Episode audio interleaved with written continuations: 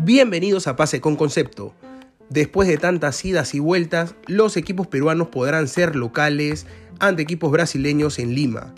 Esto en Copa Libertadores y Copa Sudamericana. Universitario de Deportes, Sporting Cristal, Sport Huancayo y Melgar recibieron el visto bueno del gobierno peruano para poder disputar sus partidos ante equipos brasileños en nuestro país.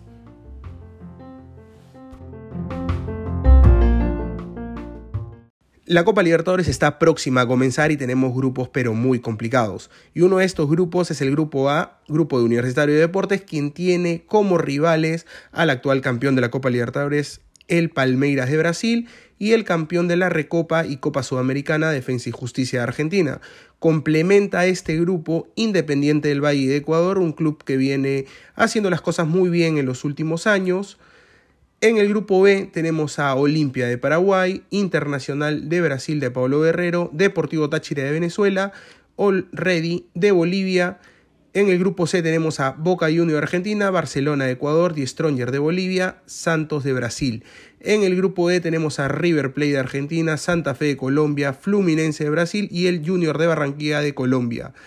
En el grupo D tenemos también un club peruano como Sporting Cristal, Sao Paulo de Brasil, Racing de Argentina y Rentistas de Uruguay. El grupo F está conformado por Nacional de Uruguay, la Universidad Católica de Chile, Argentinos Juniors de Argentina, Atlético Nacional de Colombia.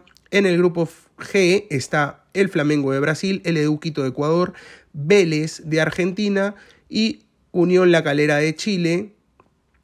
En el grupo H está Cerro Porteño de Paraguay, Atlético Mineiro de Brasil, América de Cali de Colombia y Deportivo La Guaira de Venezuela.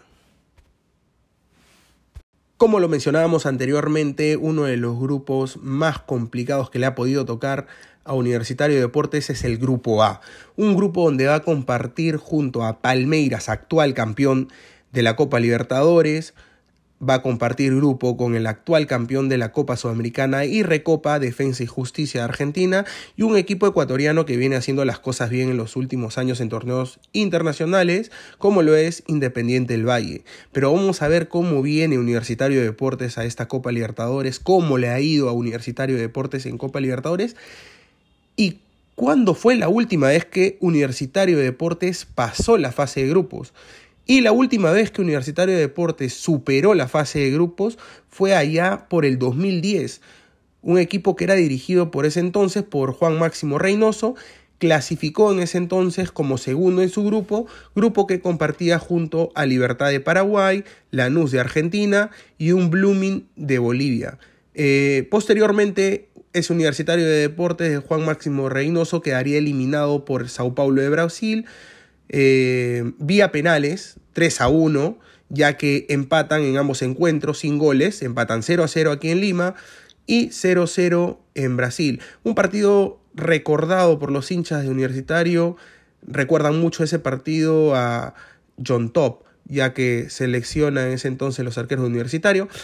En 32 participaciones, Universitario ha logrado cosechar 71 triunfos en Copa Libertadores, 68 empates y 81 derrotas en esta máxima cita internacional que tiene nuestro continente como lo es la Copa Libertadores.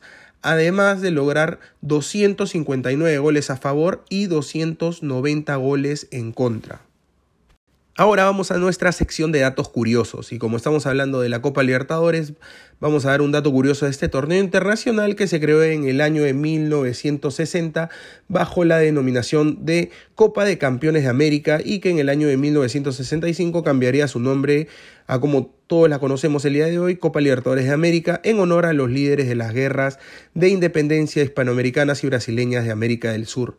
Un dato curioso de este torneo internacional es el mejor equipo debutante y este es el Pincha, estudiante de La Plata que ganó la Copa la primera, segunda y tercera vez que la jugó en el año de 1968, 1969 y 1970. Esto ha sido todo por hoy, no te olvides de compartir el programa, escucharlo y pásale la voz a tus amigos. Gracias.